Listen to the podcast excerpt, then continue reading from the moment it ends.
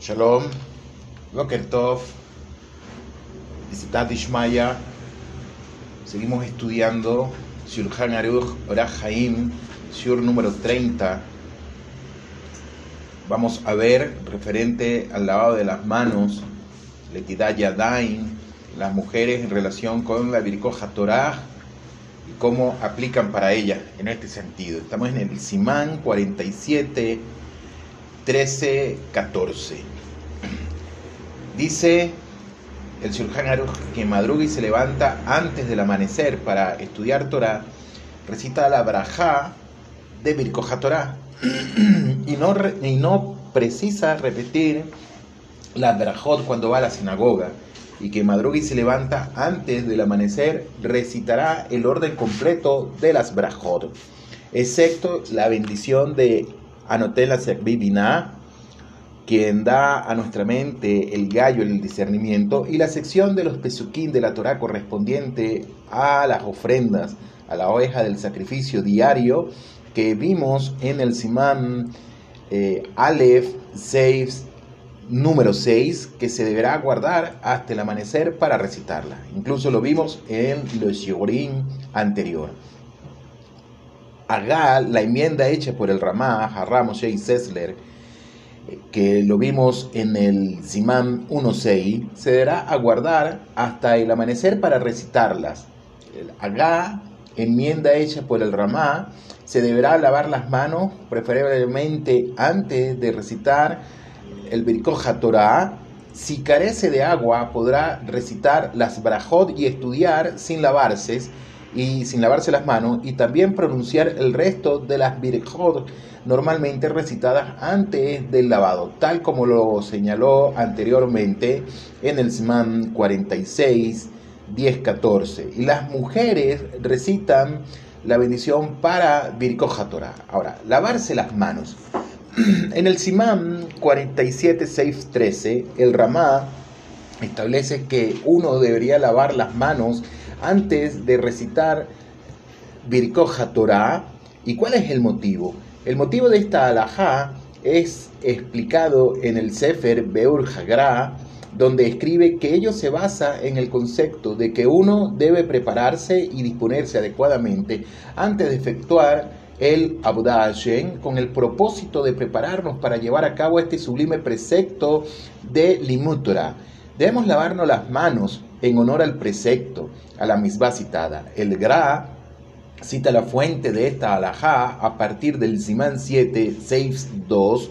donde se indica que después de hacer sus necesidades corporales, personales, después de la persona haber ido al baño, al toilet o donde sea, incluso si no hubiera limpiado o si hubiese tomado contacto con partes cubiertas del cuerpo, deberá lavarse las manos por dos razones que vamos a ver a continuación. Número uno, por razones de higiene y limpieza. Y número dos, a los efectos de prepararse adecuadamente para llevar a cabo el Abodá Hashem, tal como se lo menciona en el Pasur, y con Likra Hashem en lo queja prepárate para venir al encuentro de Hashem, tu Elohim. Y con, que nos dice, preparándose para el Abodá Hashem, para el Abodá de, del Creador del Universo, la Gemara en Maseje Shabbat, hoja en el DAF 10a, explica que una persona debe rezar vestida, o sea, en forma decorosa, digna de la boda Hashem. Por ejemplo, se requiere ceñir un cinto o cinturón o sombrero o bien cobertura especial para presentarse adecuadamente al servicio ante Hashem. La Gemara trae una fuente de el profeta Amós para esta alajá, el pasuk que dice, y con likrat Hashem Elokeja, prepárate para venir al encuentro de Hashem Elohim. Rashi comenta el término icon con el significado de embellecerse, arreglarse o ponerse de agradable apariencia. ¿Qué significa esto? Esto significa que una persona debe presentarse digna y apropiadamente vestida para elevar la oración y los rezos a Hashem Yitbarah. El comentario de los Tosafot Yeshanim al Tratado Talmúdico de Yomá, en la hoja 77b, escribe que en el caso de que alguien haya hecho sus necesidades sin haber tomado contacto con nada sucio, deberá lavarse las manos, inclusive en Yom Kippur. Y esto debido a que cuando alguien dispuso de sus necesidades, se hace necesario prepararse y adecuarse a la boda Hashem, lavando sus manos aun cuando no haya tomado contacto con nada inseable o sucio. Vale decir, esto se efectúa con el propósito de icon de prepárate. El, eh, el, Ben Abraham Ashbili Arridva concuerda también con la opinión del comentario de los Tosafot Yeshanim, al decir que uno debe lavarse las manos luego de aliviarse de sus necesidades en Yom Kippur, si es que se ensució. Puede decididamente lavarse las manos como preparación para Birkoh Torah o para la oración, tal como si estuviese que bardear a través de una corriente de agua o un lodazal o pantano para saludar a su rab que le enseña Torah. Y si es que se lo puede hacer incluso en el día de Yom Kippur, podrá con seguridad lavarse las manos preparándose para presentarse ante la Shejina, acción cristalizada a través del estudio de la Torah o de la oración. Aunque en el día de Kippur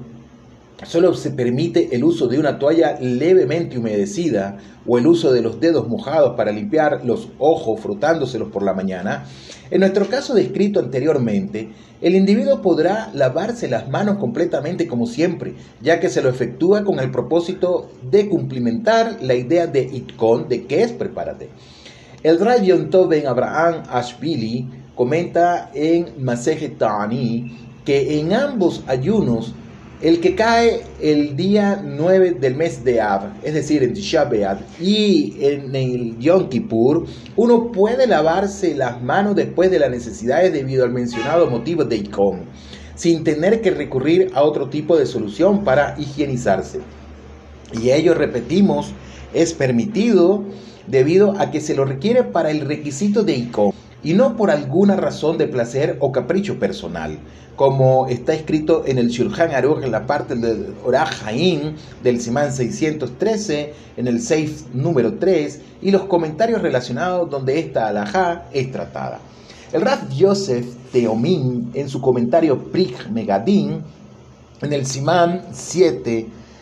eh, este posej dictamina que luego de aliviarse el recinto sanitario, aún sin haber tomado contacto con excreciones u otras materias indeseables, no deberá recitar la brajá de Aksher y Aksar, que se enuncia luego de las necesidades personales, al menos que se haya lavado previamente sus manos. Sin embargo, al evacuar las necesidades menores fuera del baño, se permite recitar la brajá de Asher y Aksar sin lavarse las manos, de estricto acuerdo con la halajá es solo debido al concepto de icon que resulta preferible lavarse las manos antes de recitar cualquier braja.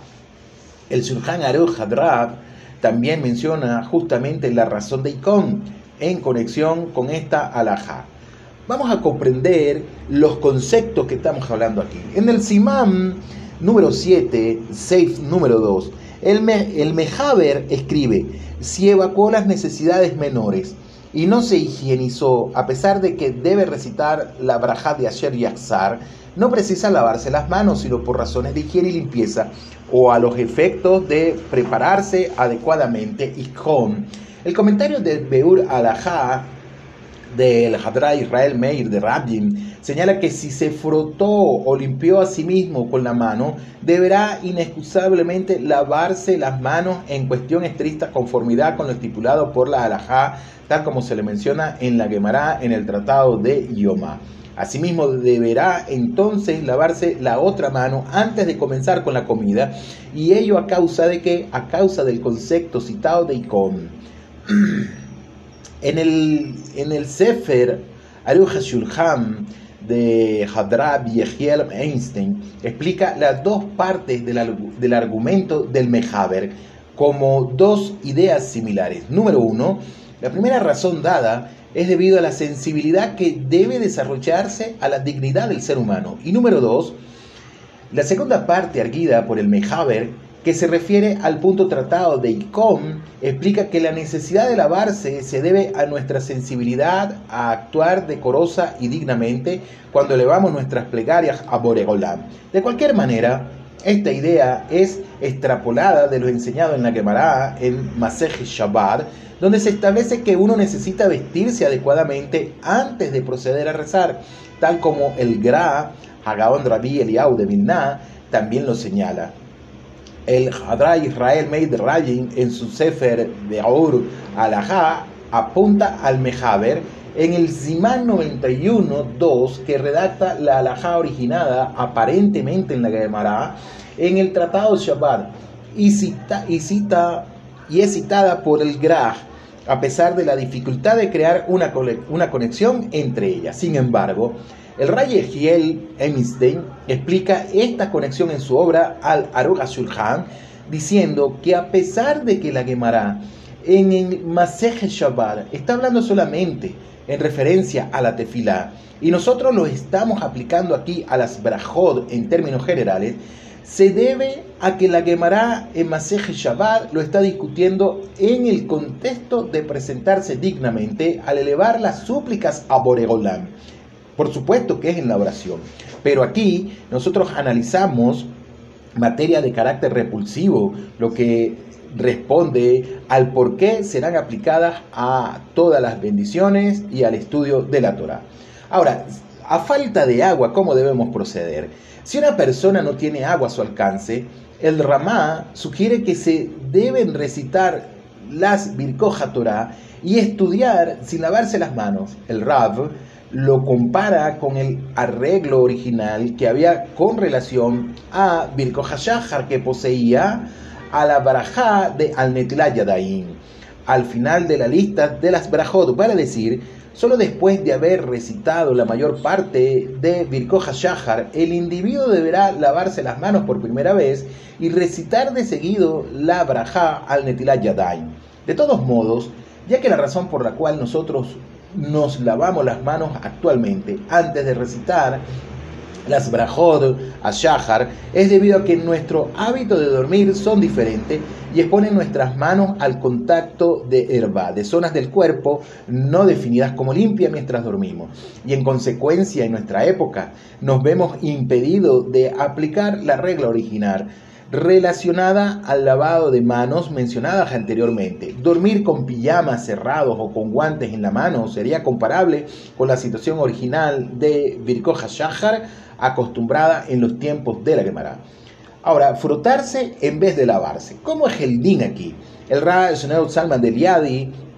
en su obra Shulchan Aruch Harab, y el Ra Israel Meir de Rabjin en su Sefer Mishnah Berurah añaden que es necesario limpiarse las manos frotándoselas para que pueda comenzar inmediatamente y sin demora con limutora. Este método de limpiarse las manos es comúnmente conocido en la Gemara como limpiando Behol Midi de Manquí limpiando mediante cualquier método disponible. Y esto debe ser efectuado a los efectos de quitar de sus manos cualquier posible impureza o suciedad y no con el propósito de cumplimentar con el requerimiento mencionado de Ishkon, de prepárate. De acuerdo con el Raj eh, Sneu Salman de Liadi, eh, Braja, en su Shulchan Aruch Haraf, y con el Rab Israel Meir de Rabin en su Sefer Mitzvah Berurah, Hemos dado actualmente cobertura a todas nuestras inquietudes referentes a las preparaciones requeridas para poder decir Birkoja Torah y ellas son, si nuestras manos hubieran tocado alguna parte del cuerpo de las definidas como no limpias, que se consideran irva, cumplimentar una parte suplementaria del concepto de ikom, de prepárate cuando hay agua a disposición. El Sefer Hagaur eh, perdón, expresa que de acuerdo con el Rosh, Rabeno Asher, no hay necesidad de lavarse las manos por la mañana, salvo que haya tocado alguna zona del cuerpo definida como no limpia y que, y que requiera rezar a continuación de ello. Sin embargo, al despertarse por la mañana, no es necesario lavarse las manos simplemente por haber dormido. Por consiguiente, alguien que se despierte para estudiar no precisa hacer netilat yadayim, lavarse las manos entre tanto no se las haya ensuciado durante el transcurso de la noche. De este modo, se podrá proceder a recitar Birko Torah como también Birko HaShahar sin habérselas lavado. El Sefer Agur mencionado concluye que es necesario lavarse las manos inmediatamente a la mañana debido a un determinado que se menciona un ruatuma, un mal espíritu, que se posa sobre las manos y que solo es quitado al lavárselas y por lo tanto es preferible hacerlo previamente a la lectura de la bendición para la Torah, es decir, para Birkoja Torah. De cualquier manera, si uno no dispone de agua, podrá proceder a, estudiar sin ninguna dilación, basándose en la opinión del Rosh, de Rabenu Asher, que determinó que no es preciso lavarse las manos por la mañana per se, por sí mismo, sin motivos aledaños, mas es efectivamente un prerequisito para el Keria Shema y para la oración de la Shemona Israel, como está descrito en el Pri Hadash del Harad Mordejai Yafe y su explicación. Ahora, el Harab, Mordejai Yafe, explica en el Pri Hadash que no siempre es necesario lavarse las manos a causa de falta de higiene, ya que no tenemos que asumir a priori que la persona ha tomado contacto con áreas de su cuerpo definidas como no limpias mientras dormía. Mas ello es cierto si es que fue cauteloso en tal sentido, pero si por ejemplo no vistiese ropa de dormir bajo las cobijas, se presumiría que tal contacto por partes no limpias de su cuerpo tuvo lugar durante su sueño. Hadram Mordejai Yafe en el Pri Hadash aporta una prueba encontrada en la Gemara en el último capítulo, en el Pérez del Tratado Yomá, que nos dice, la Gemara establece que la mujer debe lavarse las manos antes de darle un pedazo de pan a su hijo. Rashi, Rabén Shlomo Isaki comenta que tal espíritu maligno denominado Shibda se transporta al pan y es tocado antes del lavado de las manos por la mañana. Nuestra preocupación por el lavado incumbe entonces al propósito de tocar alimentos. Sin embargo, de acuerdo a Rashi, Sería correcto para cualquier persona rezar aún antes del lavado inicial de las manos mencionado, incluso si las opiniones del comentario de los Tosafot y del Ram, Rab Nisin, quienes dicen que uno debe lavarse las manos por la mañana para rezar, especialmente debido a la lectura del Shema, del Keria Shema o Israel, como también para la oración de la Shemona Israel, aceptarían que es innecesario hacerlo justamente para Birkoja Torah o inclusive para las Birkoh Shaha. El Sefer Beuch Gra comenta lo expuesto en una manera diferente de la que lo hace el Sefer Hagur, que constituye la fuente para esta alajá, discrepando con su explicación, cuya causa es la suposición hecha que la persona debe dormir de una manera que no incumba a la preocupación por la higiene de sus manos, y dado que no simplemente establecemos que el individuo deberá lavarse las manos por motivos de higiene, o sea, hay otra razón Quizás el tema relacionado con el Rubat no sea tampoco una razón suficiente para requerir el Netilat Yadaim antes de Birko Torah. De todos modos, el Gra reintroduce la idea de Itkon a partir del Zimán número 7 como el motivo preferible para lavarse las manos antes de Birko Torah. Ahora, las mujeres y las brajot de Birko Torah en el Simán 47 Seif 14, el Rav Menachem Mendel Auerbach, autor del Atere Signin, comprende al comentario del Bey Yosef citado aquí por el Maguen Abraham, en referencia al motivo por el cual las mujeres recitan Birkoja Torah, y este es que ellas tienen la específica obligación de estudiar Torah. Y esta es una idea asombrosa, puesto que el conocimiento comúnmente aceptado era que las mujeres están exentas del precepto del estudio de la Torah, la misma de Talmud Torah. El Beur Agra del Hagón Rabbi Eliyahu de Binah desacredita esta interpretación mencionada en el Magen Abraham, Abraham de Gomni, citado, está citando a la Gemara en el Tratado de Kedushin, hoja 29b, que cita al Pasuk que dice de la siguiente manera, Belimakten otan el Benejen, y las enseñarás a tus hijos, cuya redacción lingüística excluye Venotejen, tus hijas. Ahora, las mujeres tienen la obligación de recitar las bendiciones de Birkoja Torah. Tal vez podamos explicar las opiniones del Ben Yosef y la del Maguen Abraham del siguiente modo. La comprensión resultante acerca de la postura del Mejaber es que las mujeres están obligadas a recitar Virkoja Torah tal como los hombres lo están. Y ello a pesar de que los hombres están obligados a estudiar la Torah de acuerdo a lo instruido por la Torah misma, mientras que las mujeres no. No obstante, las mujeres tienen una obligación de carácter de Rabanán, cuya autoridad emana de nuestros rabinos, como dijimos, de enunciar las bendiciones de Virkoja Torah debido a que hay varios puntos referentes, debido a que ellas están obligadas a estudiar Torah Sheviktah, estudiar la ley escrita desarrollada en los contextos escritos y aceptados de nuestro Jajamín, y están exceptas de estudiar la Torah Shebealpe, la tradición oral, así transmitida, aunque a la postre haya sido también transformada en escrita sin dejar de denominarse oral. El estudio femenino de la Torah Shebealpe es en general desalentado, a pesar de que de acuerdo a esta razón las mujeres no debieran ser permitidas por la alajá de recitar la brajá de la Axo Bedibrei Torah, estudiar y ocuparse en los pesukim de la Torah principalmente destinada para la Torah Shebealpe. De todas maneras, las mujeres recitan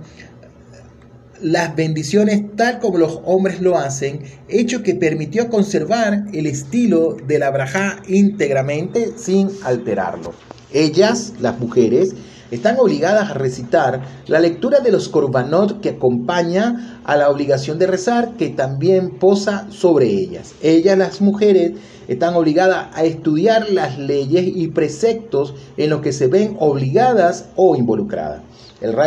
Sneu Salman del Yadi en el Shulchan Aruch Hadrab agrega un nuevo punto de vista a la segunda razón, subrayando que la brajot de Birkoja Torah son recitadas precisamente antes de la Parashat Atamir, la lectura del sacrificio diario eh, de la ofrenda en el Beit HaMikdash, que las mujeres deben leerla, tal como los hombres, sobre quienes posa cierta obligación de hacerlo. Esto se infiere del hecho que las mujeres están obligadas a rezar. Y debido a que la oración misma fue instituida en lugar del Korban Hatamir, el sacrificio citado ofrendado dos veces por día en el Dash, y aparentemente la base de este razonamiento es que la Parashat Atamir requiere de ser leída de seguido a Birkoja Torah de manera similar a la lectura de la Torah que requiere ser anexada a Birkoja Torah, salvo que Rashi entendía que esta posición textual requiere sus propias bendiciones, tal como ocurre con la lectura de la Torá y por consiguiente solía repetir Birkoja Torah para la lectura del fragmento de la Parashah Hatamir, tal como acostumbramos a repetir las bendiciones de Birkoja Torah para la lectura de la Torá semanal. De cualquier manera, el Mejaber no coincidió con Rashi que justificaba recitar separadamente las brajó de Birkoja Torah, pero aprendió del mismo modo que se requiere decir Birkoja Torah en una forma idéntica y similar. Si es que éstas no fueron todavía enunciadas, en consecuencia las mujeres estarían en la categoría de verse obligada a decir Birkoja Torah para el fragmento de la Parashah Hatamir. Estos deberes analizados son de fuentes rabínicas, o sea, su vigencia emana de la autoridad legal de nuestro jamín. No obstante, las mujeres deben recitar las brajot de Birkoja Torah, aunque sean Mider Rabanán. A pesar de que, de acuerdo a las razones que vimos anteriormente en el punto número 1 y número 3, antes mencionado, se vislumbran la posibilidad que el recitado de Virjoja Torah con relación a las mujeres sea un requerimiento de oraita, o sea, que emana directamente del texto de la Torah. En cuanto a la razón número 2, podría argumentarse que es Mider Rabanán, de fuente rabínica, o sea que su vigencia emana de la autoridad legal de nuestro jamín, aunque el hecho de rezar por sí mismo constituye un requerimiento de oraita, o sea que emana directamente de la Torah, sería dificultoso arguir que el requerimiento de decir la lectura de los korbanot sería también de oraita. Ahora, las mujeres no tienen la obligación de recitar Birkoja Torah, Otra manera de entender al Mehaber aparece explicada en el Aruch HaShulchan de Hadra Yehiel Einstein, donde expresa que las variadas razones vestidas por el Maguen Abraham a partir del comentario del Bey Yosef forman una lista de razones acerca de por qué las mujeres son autorizadas a decir Birkoj Torah si así lo decidieran, aunque comparte con los varones varios aspectos de Tal como lo subraya el Maguen Abraham, no están obligadas aún a decir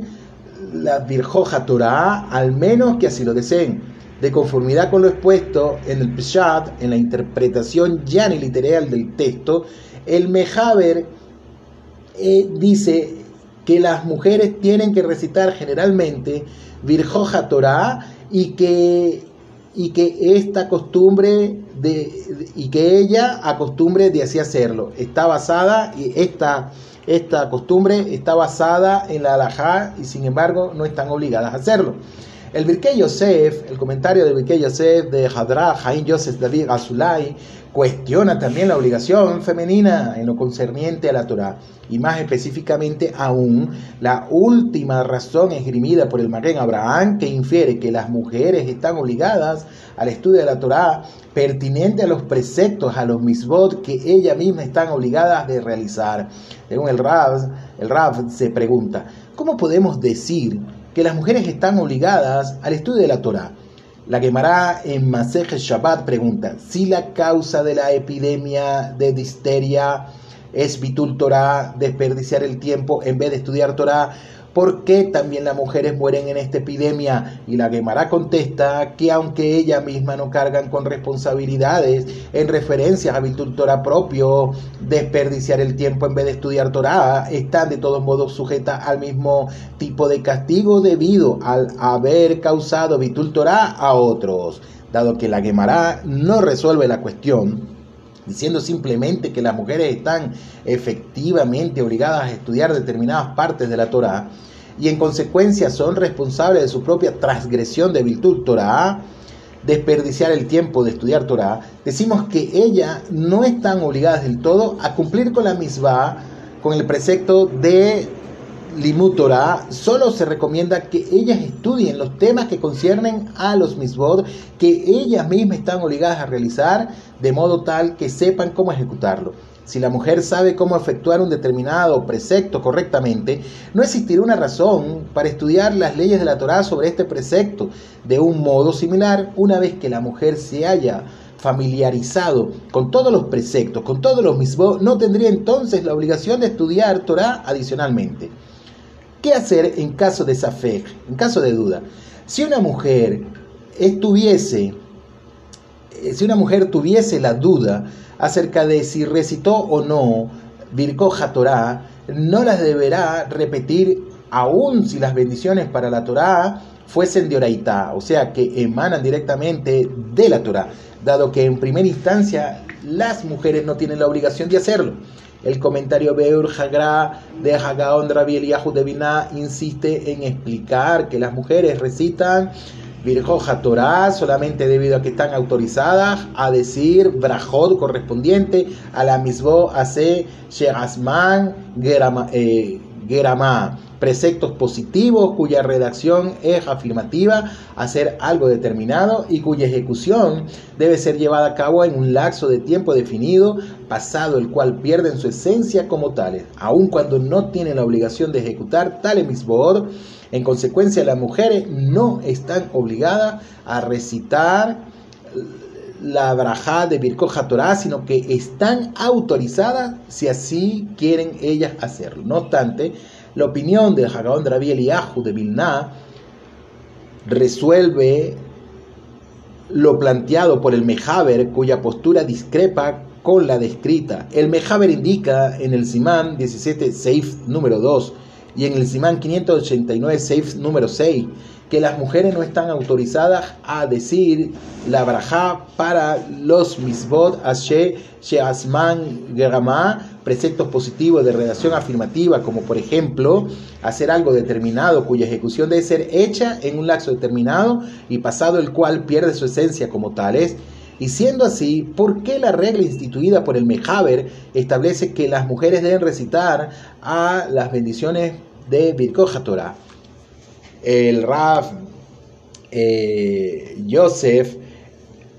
en su Sefer Yalku Yosef, experimenta una gran dificultad al tratar de explicar la opinión del Mejaber. Primeramente cita al Sefer Higrelev, el Rav Rafael Yosef Hassan, quien se compenetra con la siguiente discusión. Vamos a verlo a continuación. Dice de la siguiente manera. Si dijéramos que las mujeres se hayan obligada, mina Torah, o sea que la fuente de autoridad emana directamente de la Torah, nos veríamos en dificultad de fundamentarlo, puesto que la Gemara en Masej Kedushin asume que ellas están exentas de la misma de Talmud Torah. Y también es difícil argumentar que las mujeres se hayan obligadas a estudiar Torah Shevitah, es decir, la ley tradicional escrita y desarrollada en los textos escritos y aceptados. El Rosh comenta en el tratado talmúdico de Brajod, hoja 47b, que las mujeres no se hayan obligadas a Talmud Torah, más pueden recitar Asher Bahar Banu, que nos eligió, pero no la Brajá de Asher Kidshanu Bemisbotá, que nos santificó con sus preceptos, puesto que ellas no se hayan obligadas sobre la Torah Shevitá, sobre la ley, la tradición escrita y desarrollada en los tiempos escritos y aceptados por nuestros jajamín e incluso Rabenutan, quien sostiene que las mujeres pueden recitar la braja de Asher Kedeshanu Misbotá para los preceptos Misbo Ase, Sheazam Gerama, precepto de redacción afirmativa, como por ejemplo hacer algo determinado y cuya ejecución debe ser hecha en un lazo determinado, pasado el cual pierde su esencia como tales, coincide que para la Torah ellas no pueden decir tal braja, ya que no se asume que ellas la estudian y tal estudio podría acarrear resultados indeseables. Enunciar que las mujeres tienen una obligación de carácter rabínico, vale decir, emitida por nuestro jajamín, de estudiar Torah es algo infundado. Sin embargo, Ajidá Hadra Jaim Yosef David Azulay, Seher Sadik Libraja, en su obra Sefer, en su Sefer Yosef Omes, defiende al Mejaber explicando su opinión según lo expuesto a continuación. Aunque es verdad que las mujeres no tienen la obligación de verse envueltas en la misma de Talmud Torah, de cualquier modo, ya que se transformó en un ninja de las mismas, recitar Virjoja Torah, diremos que nada intersecta un minja, una costumbre o una tradición. Consecuentemente, la brajá se justifica primordialmente porque las mujeres precisan estudiar aquellos preceptos de la Torah que le incumben a ella. Todas las razones adicionales mencionadas por el Bey Yosef son meramente enunciadas para justificar a la costumbre practicada al minja en consecuencia, las mujeres pueden recitar esta brajot incluso de acuerdo a la opinión del Bejaber. Ahora, el profundo sentido de experimentar la pérdida causada por el deceso de un judío. Ajidá, eh, Sadil y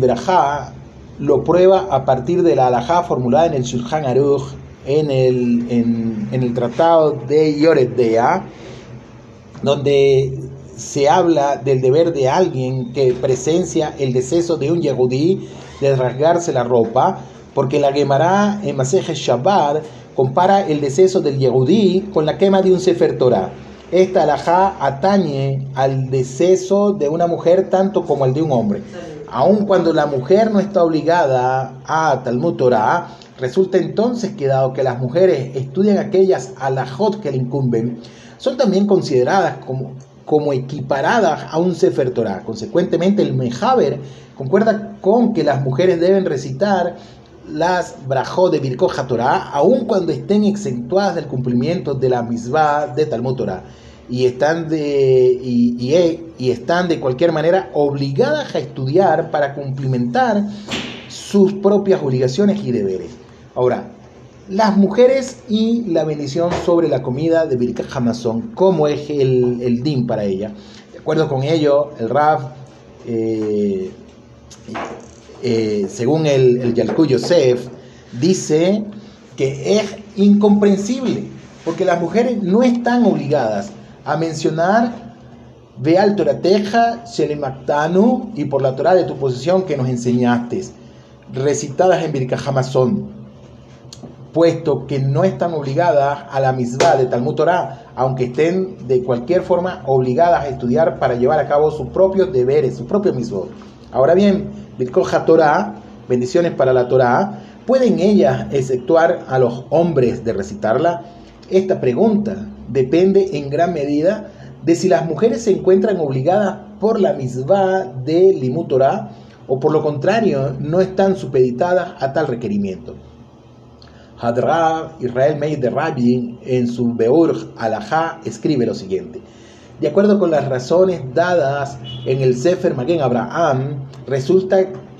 que ya que las mujeres están sujetas a realizar una cantidad determinada de estudios de la Torá, las bendiciones, las brajot por ellas recitadas, son válidas o necesarias y pueden por lo tanto eximir la obligación de decirlas y asiente sobre los hombres. De acuerdo con el Gra, las mujeres están exentas de la misma de Talmud Torah y en consecuencia no pueden recitar las brajot de Birkoja Torah a los efectos de, de exceptuar a los hombres de decirlas. Además, de acuerdo al Ajidab,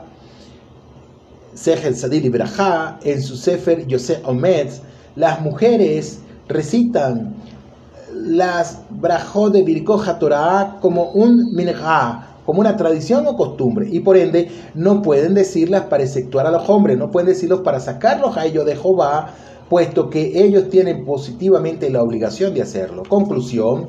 el Raf eh, Yosef en su comentario, Yalku Yosef cita al Bach, al Vai Hadash, a Rab Joel Sirkis Halevi, quien escribe en nombre del Rabad, Rab Abraham Ben David, que las mujeres pueden recitar Birko Torah aún no estando obligadas a hacerlo como los hombres. El Rabad probablemente sostiene que las mujeres no pueden recitar las brajot para los preceptos misbo ase, sheasman grama, preceptos positivos, de redacción afirmativa, como por ejemplo hacer algo determinado y cuya ejecución debe ser hecha en un lapso de tiempo pasado, el cual pierde su esencia como tales, por ejemplo, colocarse tefilín, tal como lo dictamina el Ramban, de aquí que ya que las mujeres tienen la obligación de Talmud Torah concerniente a los preceptos que ellas mismas realizan, se permite por lo tanto recitar las bendiciones tratadas. El autor del Sefer Ma'ayan Ganim Hadra Akiva Ben Eliyahu Tarani explica que cuando nuestros jajamín nos enseñaron que es preferible no enseñar Torah del todo a las mujeres, no significa que, debiéramos disuadirlas de estudiar, sino que lo cierto es justamente lo contrario. Si ellas poseen la voluntad de estudiar para su propio interés, podrán distinguirse y sobresalir también en sus conocimientos de Torah y deben ser alentadas a ello más recomendable que el padre no tome el lugar de tutor o maestra externos al hogar para enseñarle a su hija o sus hijos. De manera similar, el Hafiz Haim, Seher Sadil Ibrahá, en su Sefer Likutei Alahod, subraya la importancia de transmitir desde temprana edad la enseñanza del Tanaj, es decir, Torah, Nevin, Tuvin, a las niñas y jóvenes además de otras materias que puedan enriquecer Irash Shamayim de la misma en su educación. Sin Irash Shamayim tenemos sobradas razones para preocuparnos seriamente por la posible desviación de nuestras tradiciones judías en la que pueden incurrir tal adolescente Hasbe Shalom. Sin embargo, el, dictado de no enseñar Torah a las hijas se remonta a una, a una época en la cual la atmósfera educativa circundante de la tradición era positiva para las jóvenes judías y no habría de temerse que se desvíen de la tradición, incluso careciendo de todo estudio formal de las leyes y reglas que rigen a los mismos.